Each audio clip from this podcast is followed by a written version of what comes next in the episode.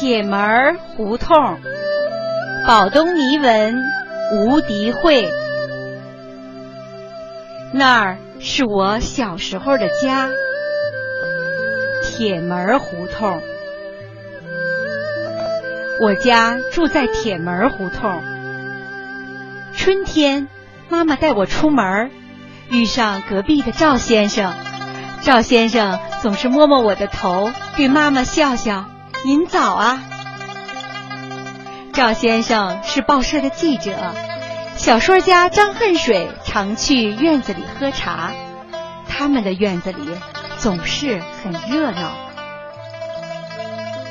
夏天的中午特安静，蜻蜓飞进对门老琴师的院子，我们悄悄地跟着。端午到了，家里要包好多粽子，蒸熟了要给胡同里的邻居们送一些。先去文太太家，吱的一声，门开了，文太太笑着接住了妈递过去的粽子，说了声谢谢，她就转身关上了门。文太太是个苦命人。别看她嫁给了个军官，可是整天哭哭啼啼的，没个孩子，也没有说话的人儿。走到齐先生家的大门口，正巧齐先生和太太走了出来。齐先生是个教书先生，他女儿前几年病死了，他总是说我像他的女儿。哎呦！今年又吃上您的粽子了，齐先生接过粽子，掏出一张毛票递给我。小英子，去买点沙果和杏去。我背着手看着妈妈，妈妈笑着说：“齐先生给的，英子拿着吧。”秋天来了，王妈在胡同口和几个邻居在说着家里闹鬼的事儿。王妈是珠宝商家的佣人，他们家的大门常关得严严的。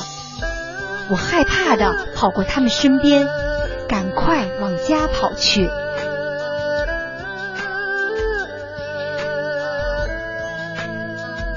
爸爸这几天回来的真早啊！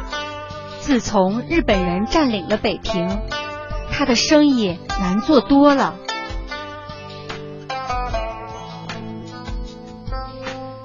冬天很快就到了，爸爸印刷馆的生意不好，年底还不上债，他只能去外面躲一躲。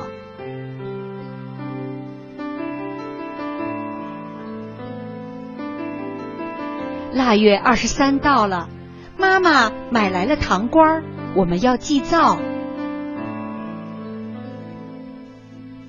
三十晚上，爸终于回来了。我们过年喽！我们一家人总算团圆了。听着屋外的鞭炮声，爸笑着说：“但愿明年的生意会好啊！”正月十五，我和哥哥姐姐们打着灯笼，跟着爸爸妈妈去听戏。戏园子里真热闹啊！戏散的时候，雪下的真大啊，盖住了房顶，远远的什么也看不见了。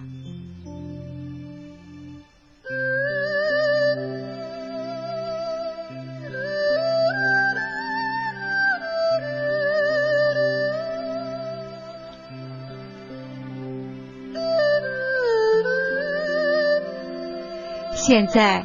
北京再也看不见那么大的雪了，树还在老地方，胡同没了。